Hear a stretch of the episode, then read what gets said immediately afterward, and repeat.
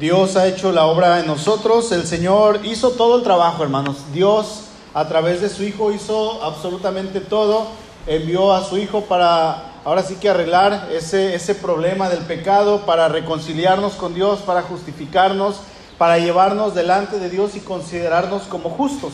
Es lo que estábamos viendo ahorita que empezamos el servicio. Eh, el Señor Jesús es llevado a la cruz, es humillado, es golpeado, es asesinado, pero al tercer día resucita. Inmediatamente después de que Él resucita, lo que Él hace es dejarle una comisión a los discípulos y esos discípulos iban a enseñar a la iglesia que iban a hacer lo que era esta gran comisión. La gran comisión es conocida como aquello que nosotros hacemos cuando predicamos el Evangelio. Y esa es una tarea que todos, absolutamente todos, como hijos de Dios, tenemos. Así es que usted y yo, hermano, tenemos que anunciar la reconciliación. Y si ya están ahí en 2 de Corintios capítulo 4, voy a estar leyendo la nueva versión internacional en estos versículos y dice así: el verso 5, no nos predicamos a nosotros mismos, sino a Jesucristo como Señor. Nosotros no somos más que servidores de ustedes por causa de Jesús. Ahora vamos al capítulo 5, por favor. Capítulo 5 de 2 de Corintios, versículo 11. Por tanto, dice Pablo, como sabemos lo que es temer al Señor, tratamos de persuadir a todos aunque para Dios es evidente lo que somos y espero que también lo sea para la conciencia de ustedes. En esta carta que estamos leyendo, eh, en estos dos capítulos, y obviamente estamos leyendo solamente dos versos, que vamos a tratar de unirlos, de conectarlos, vamos a descubrir que Pablo, antes de darle esta instrucción a los hermanos, a los miembros de esta iglesia, los que estaban reunidos para adorar en aquellos días, los que eh, se habían juntado para meditar en la palabra, lo que ellos tenían en ese momento, hasta ese momento, como la palabra de Dios, la información que tenían, sea del Antiguo Testamento y algunas cartas que ya circulaban del Nuevo Testamento hasta este momento, Pablo está dando un estímulo de, hacia la iglesia de, de, Corinto y Pablo siempre hablaba con estímulos antes de hablarle a la congregación. Él menciona cosas extraordinarias de parte de Dios, cosas grandiosas, y luego de mencionar esas verdades de carácter espiritual que revelan la grandeza de Dios, lo que es su poder, su eternidad. Después de esto, ahora Pablo le habla a la iglesia de Corinto y les dice cómo deben de responder a eso que Dios ha hecho por nosotros, a eso que Dios había hecho por, ellos. Es por eso que Pablo les habla con un estímulo. Primero les dice, miren hermanos, lo que tenemos es a un Dios grande, es al único Dios verdadero, el grande, excelso, sublime, aquel que está por encima de todos. Y luego ya después de hablarles estas cosas, él comienza ahora sí a hablarles a las personas de cuál es su tarea dentro de la iglesia. Y Pablo está tratando varias cosas y entre estas cosas, en estos asuntos, les dice a ellos que Dios es glorioso y que el ministerio que Dios había puesto en las manos de Pablo, también lo había puesto en las manos de ellos como iglesia y también lo ha puesto en las manos de nosotros como iglesia del siglo XXI. Y dice Pablo, esto es glorioso. Y Pablo comienza a hablar ahora con mucha precisión de lo que Dios es, de lo que Dios puede hacer y de lo que Dios puede traer a la vida de una persona. Y ahí en el versículo 1 del capítulo 4, en la NBI, Pablo dice, o no sé si es la NBI, pero Pablo dice, por esto, por esto.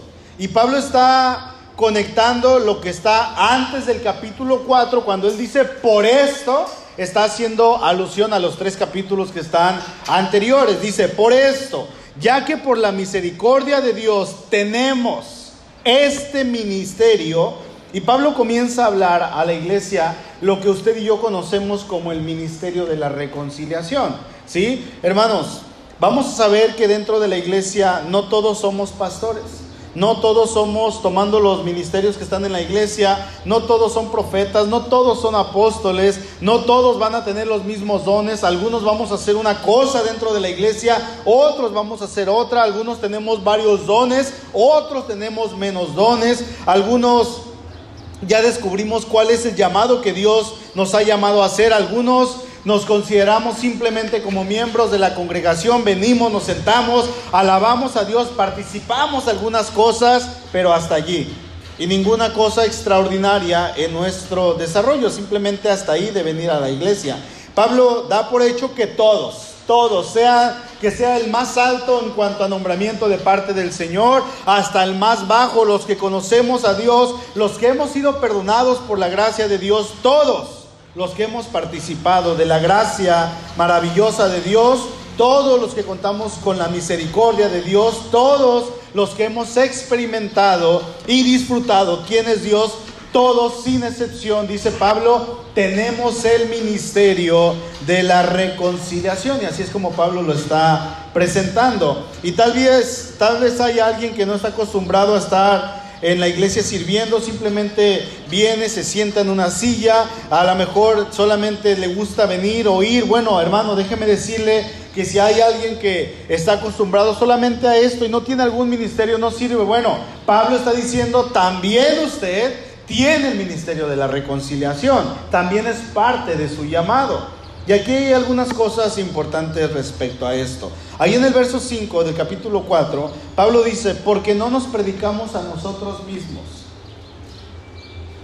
No estamos hablando de nosotros mismos. Y predicarse a sí mismo es hablar de las cosas personales, es hablar de los logros personales, es hablar de aquellas cosas que yo he podido adquirir, entender, conseguir, saber. Predicarse a sí mismo, hermano, es equivalente a saber quién soy yo durante todas las reuniones que hemos tenido, hermanos, es decirles quién soy yo, pero déjenme decirles que aún en esta iglesia, las veces que nos hemos reunido, todas las veces en la mañana, por ejemplo, hoy tuvimos dos servicios, las otras iglesias que tuvieron servicios, todas las iglesias a lo largo de estos dos mil años, las que han tenido durante todo el mundo, en todas las generaciones, en todas las reuniones de la iglesia, de toda la historia, cuando se trata de una reunión, no es para predicarnos a nosotros mismos, se trata del nombre de nuestro Señor Jesucristo. Así es que predicarse a sí mismo es hablar de las cosas personales, es hablar de los logros que yo tengo, es hablar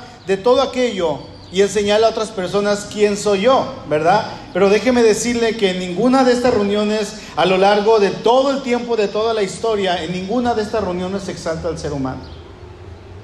No se puede exaltar al ser humano ni eh, poner al ser humano en un pedestal. En ninguna de estas reuniones se puede elevar a una persona, a un líder. En todas nuestras reuniones, de hecho, son y deben de ser para predicar y exaltar el nombre de Cristo. Amén.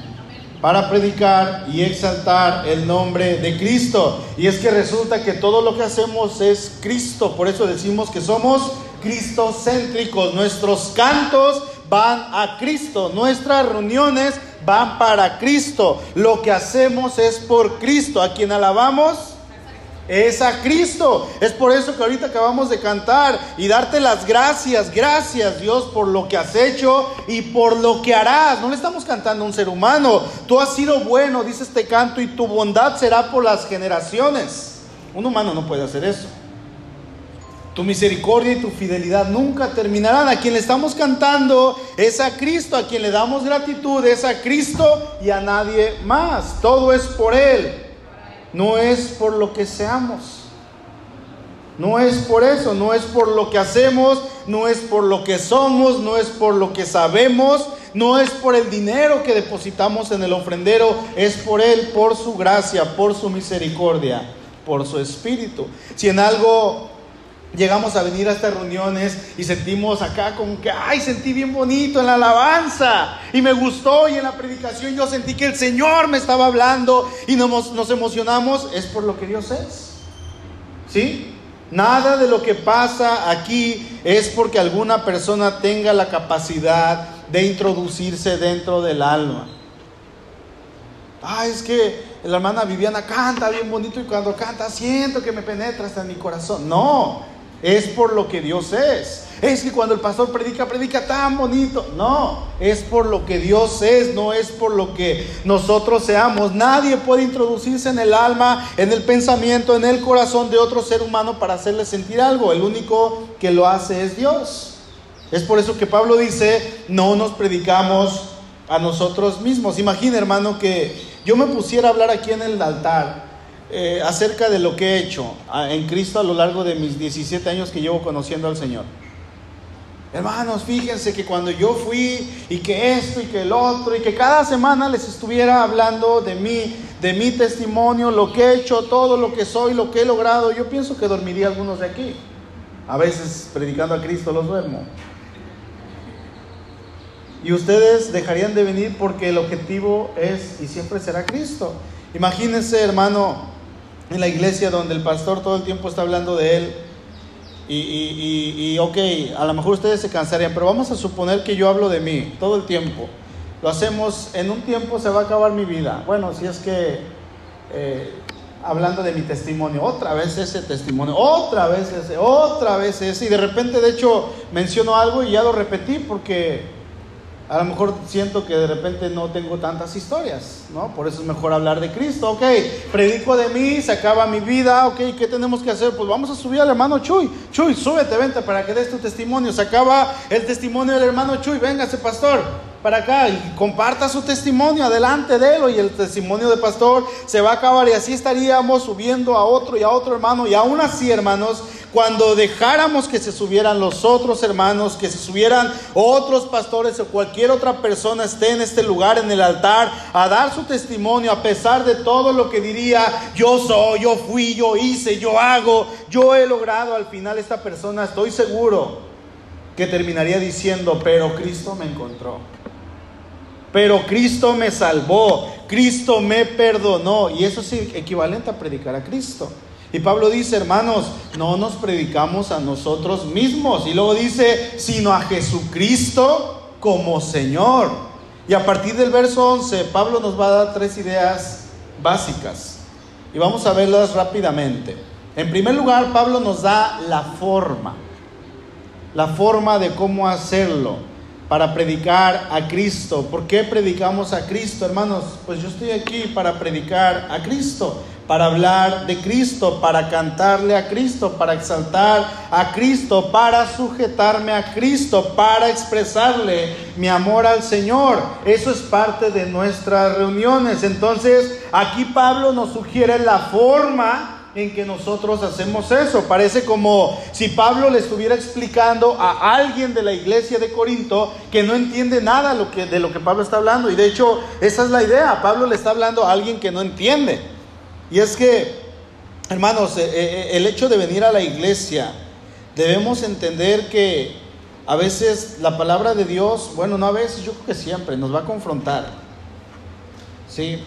Nos va a ofender. Si hay alguien, creo que todos somos de casa, pero si hay alguien que, alguien que venga por primera vez, empieza a hablar la palabra y de repente la persona, ah, nos empezamos a incomodar. ¿Quién le contó mi vida al pastor? Y dice el esposo, ¿verdad? Por regular a la mujer, ya le contaste mi vida al pastor, chismosa. Y, y parece, pero no, es la palabra del Señor, hermanos. La palabra va, va a confrontar y de hecho la palabra de Dios cuando nosotros la leemos ella en sí es ofensiva para nosotros porque nosotros somos seres humanos pecadores y Dios es santo. Y como Dios es santo y su palabra es santa y nosotros somos sucios y pecadores, viene lo santo y nos incomoda y empezamos acá a movernos y de repente empieza a hablar el pastor, el predicador y pensamos, ah, mira, el ventilador gira muy rápido, ay, la pared, falta la pared, ay, hubiera venido a agarrar, hubiera venido. Y empezamos a cambiar nuestro tema acá en la mente y nos incomodamos, pero hermanos, eso es bueno cuando la palabra de Dios nos cala, porque sabemos que cuando Dios nos está redarguyendo, yo voy a saber que es Dios quien está trabajando en mi corazón. ¿Sí? Pablo nos dice la forma. No nos predicamos a nosotros mismos, predicamos a Cristo. Pero aparte de la forma, Pablo ahorita en el segundo punto también nos va a mostrar la razón, por qué insistimos tanto en predicar a Cristo. Y como tercer punto nos va a, nos va a mostrar Pablo, nos ofrece cuál es la predicación de este mensaje, cuál es y qué es ese predicar de Cristo para todos nosotros. Los que estamos aquí, por la misericordia de Dios, siendo los que poseen este ministerio, hermanos, la mayoría de los que estamos aquí presentes, hay algunos más nuevos, otros más viejos, tanto en, edad como en, en Cristo. ¿ah? Eh, quizá algunos de los que tienen más tiempo aquí en este lugar en algún momento han recibido alguna clase de cómo elaborar un sermón. ¿Quién de aquí ha tomado una clase de homilética? Uno, dos, William tres y un servidor cuatro. Quizás solamente somos poquitos, en la mañana a lo mejor había más. Quizá usted ya sepa cómo hacer un sermón y usted dice, yo sé cómo hacer un sermón. Pero eso no quiere decir, el que yo sepa cómo hacer un sermón, no quiere decir que tú me vas a poner a predicar ahí arriba. Yo no me subo a predicar y no me vas a sacar un sermón a mí jamás. Pero lo que Pablo está diciendo aquí es que no necesitamos clases de homilética. Aquí Pablo está diciendo que independientemente la capacidad que tenga usted o yo para transmitir este mensaje con M mayúscula, lo que Pablo nos ofrece, hermanos, es algo excelente porque no requiere un examen, no requiere de calificaciones, no requiere de cursos, no requiere más que de comprender el texto de lo que él está presentando aquí. Y menciono esto por el caso de que hay alguien que diga que yo no sé cómo predicar allá afuera. Yo no sé cómo hacerlo. Bueno, si usted entiende el texto, usted va a saber cómo predicar allá afuera. Pablo, en esta idea de decir, no nos predicamos a nosotros mismos, sino que predicamos a Cristo como Señor, ¿cómo lo hacemos? ¿De qué manera? Eh, estamos predicando, de qué forma estamos predicando a Cristo. Y vuelvo a repetir, hermanos, se trata de todos los creyentes, los que están presentes en este lugar, los que están fuera del templo, los que hoy no pudieron venir ni en el de las 7, ni en el de las 10, ni en el de ahorita de las 7, los que están en otro estado, en otro pueblo, en otro país, en otro tiempo que estuvieron a lo largo de estos dos mil años, los que vendrán el próximo domingo, que hoy no vinieron, los que vendrán a Cristo en el futuro, todos sin excepción, nuevos y viejos, tenemos el ministerio de la reconciliación. ¿Sí? Es un honor. Es un honor. Cuando estamos orando antes de cada servicio, en muchas ocasiones le decimos al Señor, Dios, gracias por este honor que nos concedes, de poder venir y servirte, porque es un honor. El ministerio de la reconciliación es un honor. Y Pablo nos muestra, nos da la forma de la manera en que uno tiene que hacerlo. Y dice Pablo que todos los que estamos aquí dentro de la iglesia, dentro de esta forma, los que eh, lo que nosotros hacemos cuando predicamos a Cristo es persuadir a las personas. Nosotros, hermanos, no convertimos a las personas a Cristo. Nosotros no obligamos a las personas a vivir en la fe. Nosotros no vamos y no podemos transformar el pensamiento de las personas. No podemos. ¿Por qué? Porque no somos el Espíritu Santo. No somos el Espíritu Santo. Mi intención en esta tarde no es transformar el pensamiento de usted, ni decirle con mi explicación, conviértete a Cristo. No. En este tiempo que yo estoy aquí arriba, mi intención es estimularle para que usted sea persuadido y comprenda lo que es evidente. Hasta ahí, eso es todo, nada más. ¿Sí?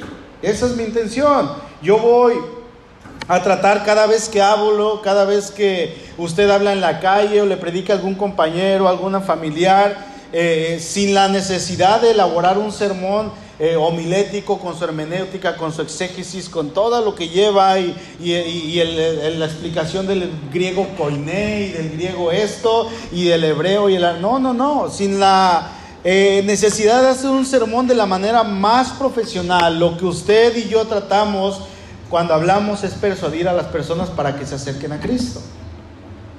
Invitarlos a la iglesia para que conozcan de Cristo.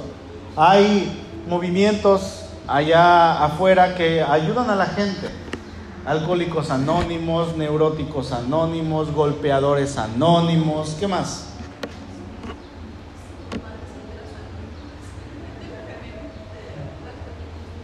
Anónimos anónimos, que no quieren saber quiénes son. No sé cuántos movimientos hay. Centros de rehabilitación, sí, todo esto, eh, gente que ayuda a otras personas, instituciones, ahorita lo que está en el programa, prendimos la tele para que haya ruido en el cuarto y está lo que callamos las mujeres. Y resulta que en este programa, en cada programa creo que mencionan un centro de, ayuda para la mujer. Bueno, todos estos lugares son buenos, ayudan a la gente, bendicen a la gente de alguna manera, aún sin Cristo. Ellos pueden decir, no necesitamos a tu Cristo para cambiarlo, no necesitamos a tu Cristo para quitarle el alcoholismo, para quitarle la drogadicción, para quitarle lo golpeador. Lo ayudamos y mira, salió adelante sin la religión. Y van a ayudar, claro que sí, van a ayudar por un tiempo, a lo mejor por toda la vida, las religiones. una persona se acerca a otra religión, va con, con, la luz del mundo, a lo mejor a la católica, con los TJ, donde quieran ir. Y van a cambiar su manera de vivir. Pero hasta ahí sigue un problema sin poderse resolver, el problema de la eternidad, el problema del corazón el problema del pecado en el ser humano, hermanos. Estas personas van a seguir en sus pecados. Así es que cuando nosotros en nuestras reuniones nos reunimos, estamos predicando a Cristo, estamos tratando de persuadir a las personas. ¿Por qué? Porque necesitan a Dios. Ciertamente las personas allá afuera que intentan ayudar hacen cosas buenas, intentan hacer lo bueno algunos por recursos, algunos por ayudar, algunos porque su familiar se metió en eso y a partir de ahí encontró como que el sentido para su vida. Intentan ayudar a las personas y de hecho no podríamos decir, venga a este lugar porque este es el único lugar sobre toda la tierra donde va a dejar de tomar, donde va a dejar de beber. No, donde va a dejar de drogarse. No, porque no se trata de eso, se trata de Cristo. Pero si vamos allá afuera y cambiamos todo, pero no tenemos a Cristo, hermanos, seguimos con el problema del corazón, el problema del alma y se llama pecado. ¿Sí? Estamos persuadiendo a las personas. Ahora, Pablo dice que, para Dios, eh, delante de su presencia, es evidente lo que usted y yo somos. Usted y yo tampoco estamos aquí para convencerlo a Él de que somos sus hijos. No, no estamos aquí para decirle, mira Dios, es que yo soy tuyo, mira cómo canto, mira cómo sirvo, mira cómo acabo de depositar mi ofrenda, soy fiel en mis diezmos. No estamos aquí para convencer al Señor, te lo juro Dios, te lo prometo que soy tuyo. No estamos aquí para convencerlo a Él y predicarle a Él de que somos de Él para decirle que ya no merecemos la condenación eterna. No estamos aquí para decirle eso al Señor y tratarlo de persuadir a Él de que somos Él, porque realmente somos Él y Él lo sabe y nosotros lo sabemos. Nosotros lo sabemos, dice el texto, para nosotros, el versículo 11, para ustedes es evidente esta verdad, que somos del Señor. Para el Señor es evidente lo que somos. A Él no le estamos convenciendo de que somos sus hijos, pero para nosotros los que sabemos, hermanos, lo que es la carga del pecado en el alma, los que sabemos lo que es vivir sin Dios, para nosotros los que hemos sabido lo que significa no conocer la gracia de Dios antes de Cristo, es evidente que cuando se habla y se predica de Cristo, esta es una verdad que va a afectar el alma y el corazón. Y vamos a saber que cuando se nombra solamente el nombre de Cristo, hermano, Satanás mismo tiembla. Dice la Biblia que en su nombre se pueden echar fuera demonios. En su nombre el ser humano puede realmente ser sanado. En su nombre nosotros realmente podemos tener provisión. Esta reunión, ¿en nombre de quién es? De Cristo. Es en su nombre. Y para muchos, en este lugar, en este templo, ahorita, es evidente lo que el nombre del Señor Jesucristo lo que usted y yo predicamos hace efecto en la vida de una persona. ¿Es verdad o no? Es evidente que Él ha cambiado nuestra vida. ¿Qué ganaríamos con estar predicando aquí de la grandeza del nombre de la grandeza de Cristo si no hubiera ningún efecto, si no hubiera la transformación, si saldríamos siendo los mismos? ¿Qué ganaríamos? A veces la gente viene así, viene a Cristo, viene a la iglesia, canta, pero está sin Cristo. Yo no sé si usted se dio cuenta, en un abrir y cerrar de ojos, pudo haber sido a lo mejor en alguna predicación, les he preguntado a algunas personas, ¿dónde aceptaste a Cristo? Y algunos me han dicho, en una predicación suya. Y se siente bien bonito.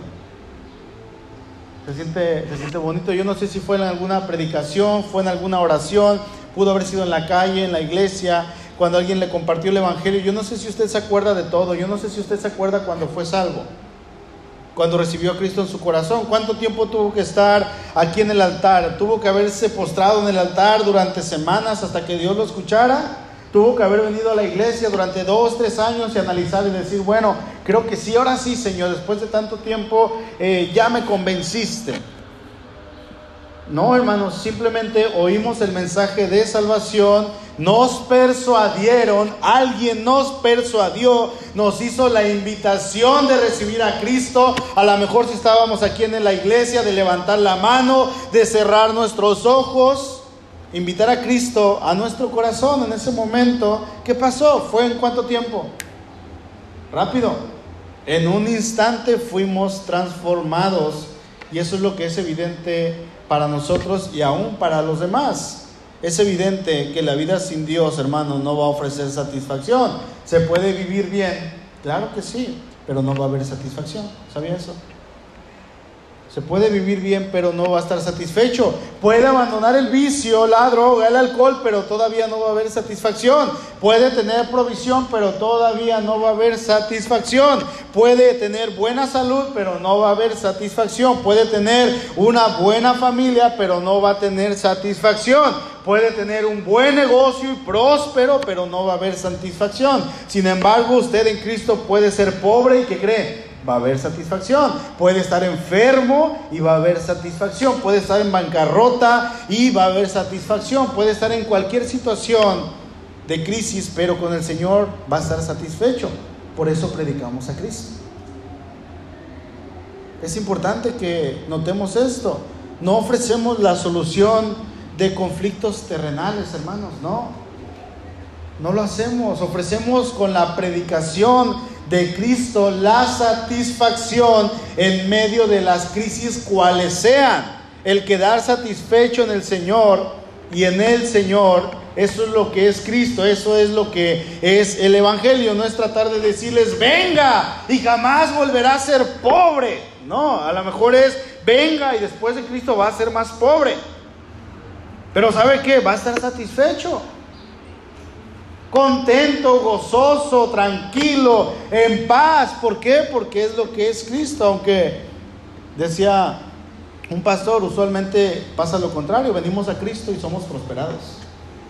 Vemos la prosperidad de parte del Señor. Entonces, hermanos, no nos predicamos a nosotros mismos. Todos nosotros, ustedes y yo, si hemos conocido a Cristo, tenemos la misma experiencia de salvación y tenemos el ministerio de la reconciliación. Y nuestra predicación no es para convencer a Dios de lo que somos, porque Él lo sabe, sino es para persuadir a nuestros amigos, a nuestra familia, a nuestros conocidos. ¿Sí? Para eso es la predicación. Si usted invita a alguien a la iglesia y viene por primera vez, ¿por qué es? Porque usted lo está persuadiendo para que esta persona conozca a Cristo. No es para que se haga miembro de esta iglesia de Divino Salvador, no. No es, es para que sea persuadido de conocer a Cristo, no es para tener más gente, no, es para que conozca a Cristo. Ahora, el predicar a Cristo, el predicar al Señor, también lo hacemos a través del testimonio público. Hay quienes, dice Pablo, se dejan llevar por apariencias. ¿Sí? Por apariencias, no por lo que hay dentro del corazón y no predicamos a Cristo en apariencia. Este ministerio de la reconciliación, el que todos tenemos, hermanos, esta forma de predicación de quién es Cristo está centrada en el testimonio personal. Aquí en nuestro amado Bahía de Banderas hay muchas congregaciones, muchas cristianas hablando. Y algunas de estas congregaciones suponen predicar a Cristo y lo hacen en apariencia. Suponen predicar a Cristo en la fe y lo hacen en apariencia. Estas iglesias lamentablemente han hecho más mal que bien aquí donde vivimos y en todo el planeta. Han hecho un terrible daño a la gente. Porque lo hacen para sacar dinero, para aprovecharse de la gente, para abusar, para explotarlos. Pero también hay otras iglesias, religiones. Había una familia en esta iglesia que de repente dejó de venir, se les buscó, se les llamó y nada, nunca contestaron. Y ya pasado el tiempo nos los encontramos, los saludamos y les preguntamos qué, había pasado, por qué habían dejado de venir. Y su respuesta fue, bueno, ya nos estamos congregando en otra iglesia. Ah, bueno, gloria a Dios. ¿Y en cuál es, hermano? Estamos yendo con los testigos de Jehová. Híjole, ¿qué fue lo que pasó? Después de haber conocido la verdad, que es Cristo, después de haber sabido quién era la verdad, que es Cristo, ingresar a este lugar, hermano, donde se predica que Cristo es un ser creado, donde se predica que Cristo no es Dios, que Cristo es inferior al Padre, cuando la Biblia nos dice que Cristo es Dios, que Cristo es igual al Padre y que Cristo no fue creado, Él es un ser eterno. Sí, qué terrible cuando se va a un lugar donde se enseña que el Espíritu Santo es la fuerza activa de Dios. y que no es la tercera persona de la Trinidad. Hermano, si usted tiene alguna Biblia de los testigos de Jehová ahí en sus manos, en su casa, hasta el final usted léale, hasta el final en las últimas hojas, eh, va, ahí mismo en la misma Biblia va a decir, Cristo es inferior, Cristo es creado, Cristo no es Dios.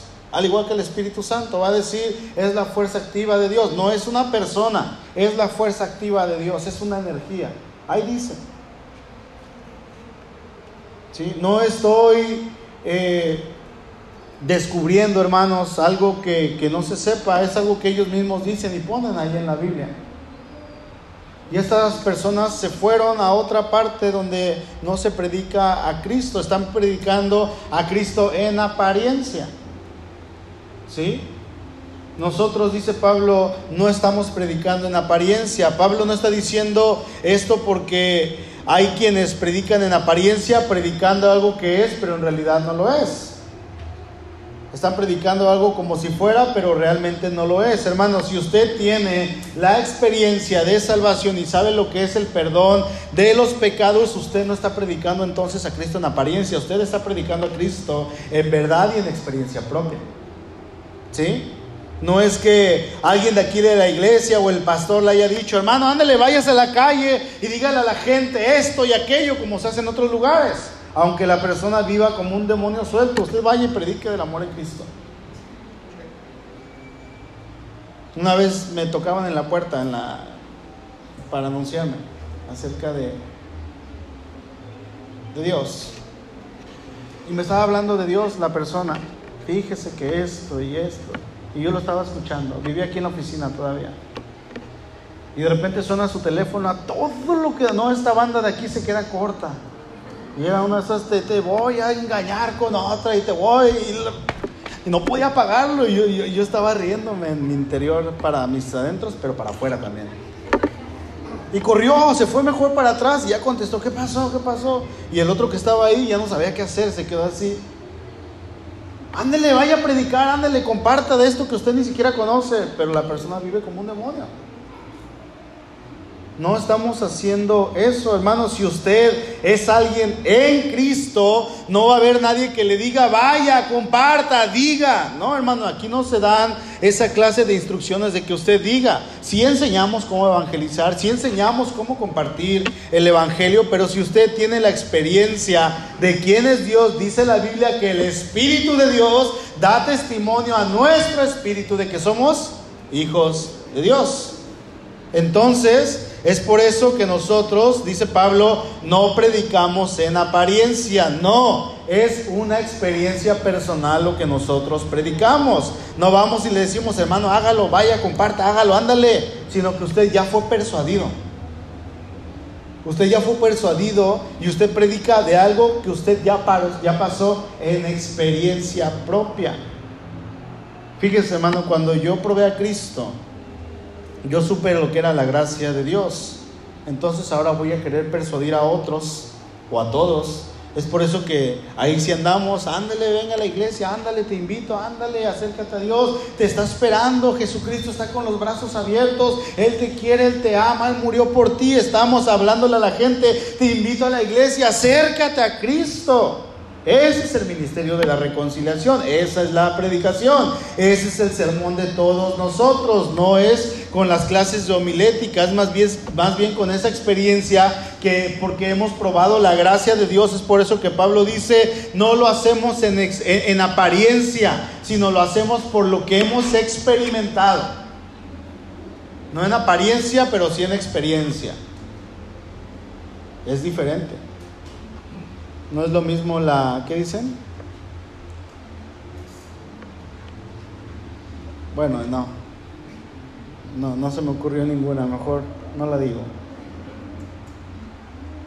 Lo hacemos por experiencia, no por apariencia. Y eso es lo que nosotros hemos experimentado. Ahora, seguimos avanzando, entonces vamos a ver que no nos predicamos a nosotros mismos, Mientras usted me está oyendo, mientras yo estoy hablando, mientras usted va y habla con otra persona, usted y yo estamos persuadiendo a los demás Esa es la forma. Vamos a persuadirlos para que sepan y prueben las grandezas de Dios, para que prueben las bendiciones de Cristo. Hermano, usted vaya, persuada a la gente, háblele, convénzcalos de que, otra vez, convenz, ¿cómo se dice? convencerlos. Bueno, vamos, en la mañana no pude decirla. Convénzalos. ¿Sí? Eso. Convénzalos de que se acerquen a Cristo. Esa es la forma. Dos, vamos a ver lo que es la razón. ¿Por qué lo hacemos? Y quise agregar ahí, ¿por qué somos tan tercos? ¿Por qué somos tan necios? Los miembros de la iglesia hay miembros que predican sin cesar, que les fascina el compartir el Evangelio, que son necios para callarse y son necios para hablarle a la gente. Estas personas que son evangelistas valen oro, hermanos, porque van y donde se paren ganan gente. Y traen gente a la iglesia porque los están persuadiendo. Y esta razón es porque tienen la experiencia, porque hablan. Ahí en el verso 17, en la NBI, Pablo dice, por lo tanto, debido a que tenemos la forma bien simple, ¿sí lo notó hermano? De que no hay que hacer notas, no hay que hacer estudios sumamente difíciles, no hay que ser un teólogo, no, las formas de persuadir es, ándele, pruébalo, hermano, te va a gustar, amigo, te va a encantar, fíjate, te va a ir bien, te vas a dar cuenta de quién es Dios, vas a encontrar gozo, no te estoy hablando de una religión, sino de una relación, eso es bien simple, ¿no? ¿O no? No necesitamos estudios. Dice el texto en la Reina Valera 60. De modo que si alguno está en Cristo, nueva criatura es. Las cosas viejas pasaron y aquí todas son hechas nuevas. En la NBI dice, por lo tanto, si alguno está en Cristo, es nueva creación. Lo viejo ha pasado, ha llegado ya lo nuevo. Y el verso 18, todo esto proviene de Dios quien por medio de Cristo nos reconcilió consigo mismo. La razón por la que todos tenemos el ministerio de la reconciliación es porque todos hemos sido ya reconciliados con el Padre. Esa es la razón. Si ustedes y yo nos pusiéramos a tratar de explicarle a cada persona lo que es la reconciliación, quizá no podríamos. Por eso Dios dice, persuádanlos. Convenzcan, convénzalos. Ahí te puedes vengar, madre. Porque tú no puedes ser implacable. A lo mejor más tarde vamos a entender lo que es el valor de la palabra reconciliados para con Dios, pero Pablo ahí en Romanos capítulo 5 lo, lo, presenta de la siguiente manera. Dice, dice Pablo, justificados pues por la fe tenemos paz para con Dios por medio de nuestro Señor Jesucristo. Al contrario, lo que significa es que sin la justificación por medio de Cristo delante de Dios, usted y yo, hermano, estamos en guerra con el Señor. Sin la justificación delante de Dios por medio de Cristo, usted y yo estamos en guerra. Cualquier persona que no ha sido justificada delante de Dios vive en una guerra constante delante de Dios. Aunque no lo sepa, aunque no lo parezca, aunque no lo crea, aunque sea bendecido. Y mucha gente de esta dice, Diosito me bendice estoy bien. Hay gente que dice, yo estoy en paz con Dios, pero viven como un demonio. Esto es una mentira. Si alguien no ha sido reconciliado con Dios, no ha sido justificado, está en guerra con Dios. Hay muchos que dicen, yo soy cristiano y yo esto, yo lo otro, pero el Señor dice algo tan simple ahí en Mateo 7, por sus frutos los van a conocer. Y es que si la persona no da fruto de ser hijo de Dios, pues no es hijo de Dios. Así de simple. Estoy en paz con Dios, no es posible, eso es una mentira si no ha sido aún justificado. Por eso Pablo nos dice aquí la razón por la que insistimos y por la que no nos predicamos a nosotros mismos, porque no fuimos reconciliados con nosotros mismos, no fue un acto de reconciliación con mi hermano, no fue un acto de reconciliación con mi papá ni con mi mamá, no fue un acto para que mis vecinos me quieran o empiecen a quererme, no fue para que la persona que yo no le caigo bien le empiece a caer bien, no, fuimos reconciliados por la gracia de Dios para con nuestro Creador. Él nos reconcilió, hermanos, y a través de esa reconciliación, dice Pablo, vivimos en paz.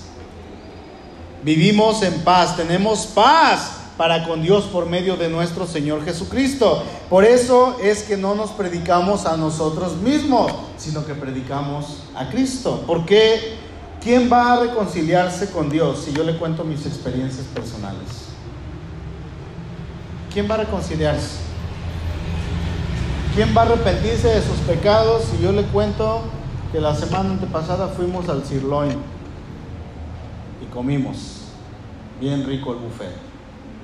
¡Wow! ¡Qué impresionante! Nadie. Nadie se va a reconciliar con el Señor. Y a veces hay campañas que la gente hace en eventos grandes y dicen, venga por su milagro.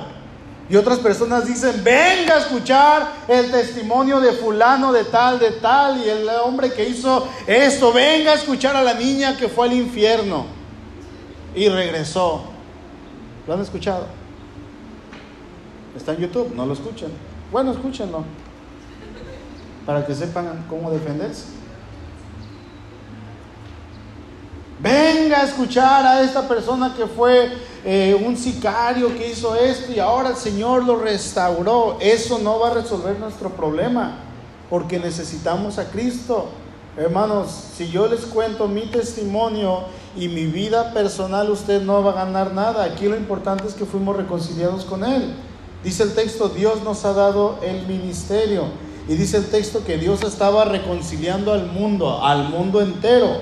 Y con esta idea que Pablo nos presenta, entramos al punto número 3. ¿Cuál es el mensaje? ¿Cuál es el mensaje? En la primera ya vimos que es la forma. Vimos la forma, persuada a la gente, usted sin estudio, sin saber homilética, hermenéutica, exégesis bíblica, Antiguo y Nuevo Testamento, sin saber nada de esto, usted persuada a la gente para que conozca a Cristo, impúlselo, empújelo. Cuando invita a alguien a la iglesia y se haga un llamado en esta iglesia o en otra iglesia y se haga un llamado al altar, usted jale al que invitó y dígale, vamos al frente a recibir a Cristo. Usted ore como si usted fuera a recibir a Cristo. Párese en su lugar ahí, jale a la persona y dígale, vamos a recibir a Cristo. Persuádalo, siga insistiendo, siga invitando, siga orando por ellos. La forma. La razón, usted y yo fuimos reconciliados, ya no vivimos en conflicto, ya no estamos en condenación, ya no estamos en guerra, ahora somos hijos de Dios, somos hijos del Padre, podemos quizá tener algún problema, pero estamos en gozo, ya no estamos en guerra, estamos en paz con Dios. ¿Sí? Y en este tercer punto, ¿cuál es el mensaje que queremos dar? Dice el verso 20 capítulo 5, segunda carta a los Corintios. Así que somos embajadores en nombre de Cristo, como si Dios rogase por medio de nosotros, os rogamos en el nombre de Cristo, reconciliaos con Dios, reconcíliese con Dios. Ese es el mensaje. Dice la palabra que usted y yo somos embajadores. Un embajador es un representante legal de su país en otro país. Y a este embajador le dan un cierto territorio, le dan ciertas eh, cuadras. Cuando Sur y yo fuimos a sacar la visa, que ni siquiera nos la dieron, ni siquiera la tramitamos, eh, tomé unas fotos a la niña ahí en la embajada. Y llegó el policía inmediatamente y nos dijo, están en territorio americano, no pueden tomar fotos. Pero estamos en Guadalajara. Borre esas fotos, por favor. Pero bórrelas las tomó dentro de la banqueta. Yo se las tomé a la niña. Y ya, quiero ver que las borre. Y ya, las borré. Porque yo estaba en su territorio. Aunque estábamos en Guadalajara. Y pasa lo mismo con los iraníes, con los africanos, con los coreanos. Si están en México pero están en la embajada, están en su territorio. Y esa persona es un representante. Y si todo el mundo eh, rechaza a una, a una persona de Hong Kong y esa persona va a la embajada y dice, yo soy de Hong Kong, esa persona va a entrar directamente. Y va a hablar con el embajador. No va a hablar con las secretarias ni con los que están ahí. Va a hablar con el embajador porque es ciudadano del mismo país y está en su territorio y esa persona dice, te vamos a ayudar, te voy a ayudar, voy a hacer todo lo posible para ayudarte en este problema, en este país en el cual tú estás y no es tuyo. Eso es un embajador. Dice la palabra que usted y yo somos embajadores. Cuando la gente anda perdida en el mundo buscando una solución para sus problemas, cuando no haya que hacer ya en el matrimonio, cuando no haya que hacer en la enfermedad, cuando ya no sabe qué hacer en la pobreza, en la inmoralidad, cuando ya no sabe qué hacer con todo lo que el mundo ofrece y resulta que se da cuenta que lo que el mundo ofrece es basura, insatisfacción, enfermedad, aunque todos los medios los tenga para ser feliz. No se puede. Hasta que esa persona llega a la embajada de Dios. Hasta que esa persona conoce a un embajador de Cristo, entiéndase cristiano, y le cuenta su problema y el representante del cielo le dice, no te apures, Aquí hacemos todos los trámites, aquí trámites, aquí vamos ante aquel que responde todas las cosas. Has venido con el que perdona pecados, has venido con el que soluciona problemas, con el que es el proveedor de recursos para la vida. Él nos contesta, le podemos decir, y en esa respuesta, a través de nosotros, Él te va a contestar a ti. No había mejor lugar para venir que delante de un representante de este gobierno. Hermanos, somos embajadores en nombre de Cristo. Eso es lo que somos. Somos embajadores como si Dios hablara por medio de nosotros para que se reconcilien con Dios. El mensaje de salvación es ese. Reconcíliense a través de este mensaje con Dios. ¿Se dan cuenta lo poderoso que es el mensaje? Reconciliarse con Dios. No hay otro mensaje. Otra vez, este es el mensaje con M mayúscula no nos predicamos a nosotros mismos, predicamos a Dios, el que nos perdonó, predicamos al que no cometió pecado alguno y Dios lo trató como si fuera un pecador. Es por eso que, Él cumplió todas las demandas del Padre para poder perdonar el pecado de los hombres. Es por eso que no nos predicamos a nosotros mismos. ¿Sabe algo?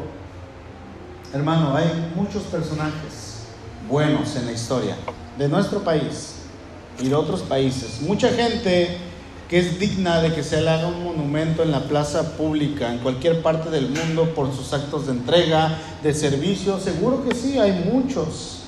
Pero a ninguno de estos personajes, José María Morelos y Pavón, el cura Hidalgo, a quien quieran ponerme, que son personajes héroes de nuestra patria, históricos, gente que nosotros debemos decir gracias Dios por esta gente, a ninguno de ellos Dios le cargó ni siquiera un centavo de lo que yo debía por mis pecados.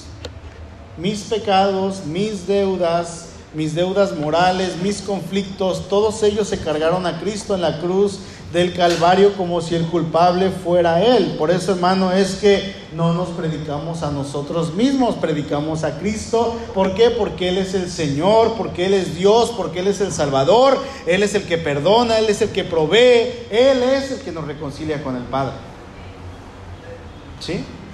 Todo lo hace Él y sin Él no hay forma de disfrutar de esta gracia y de la comunión con Dios. No es la religión, no es el pastor Alberto Herrera, no son los de la alabanza, ni el de proyección, ni los sugieres, no, es Cristo. Y la gente allá afuera necesita que usted se acerque porque necesitan a Cristo. Y usted es un embajador, usted es el que tiene esa autoridad. Y dice la Biblia que a nosotros se nos ha dado autoridad en el nombre del Señor. Jesús se levantó de los muertos y fue con sus discípulos y los instruyó y les dijo, vayan y enseñen y hagan discípulos. Yo voy a estar con ustedes. Y él dice, en mi nombre echen demonios fuera, en mi nombre hablen. Vayan y digan todo en mi nombre. Son embajadores míos. Esa es la instrucción de Dios. Así es que si hay alguien que no conoce este mensaje, que no tiene aún el ministerio de la reconciliación, usted vaya y reconcílielo con Dios. Usted vaya y anúnciele quién es Dios, que para eso Dios lo llamó, para eso el Señor resucitó. Para eso. Sabemos que Cristo resucitó, se levantó de la tumba. ¡Ay, qué bonito! ¿Cuál es el objetivo? El ministerio de la reconciliación. Eso es a lo que el Señor nos llamó. Fíjese, hermano, que este es un buen tiempo para comenzar a experimentar esto, para empezar a trabajar, a servir a Dios y a ver todo en una manifestación de Dios para nosotros. Amén. Incline su rostro, por favor.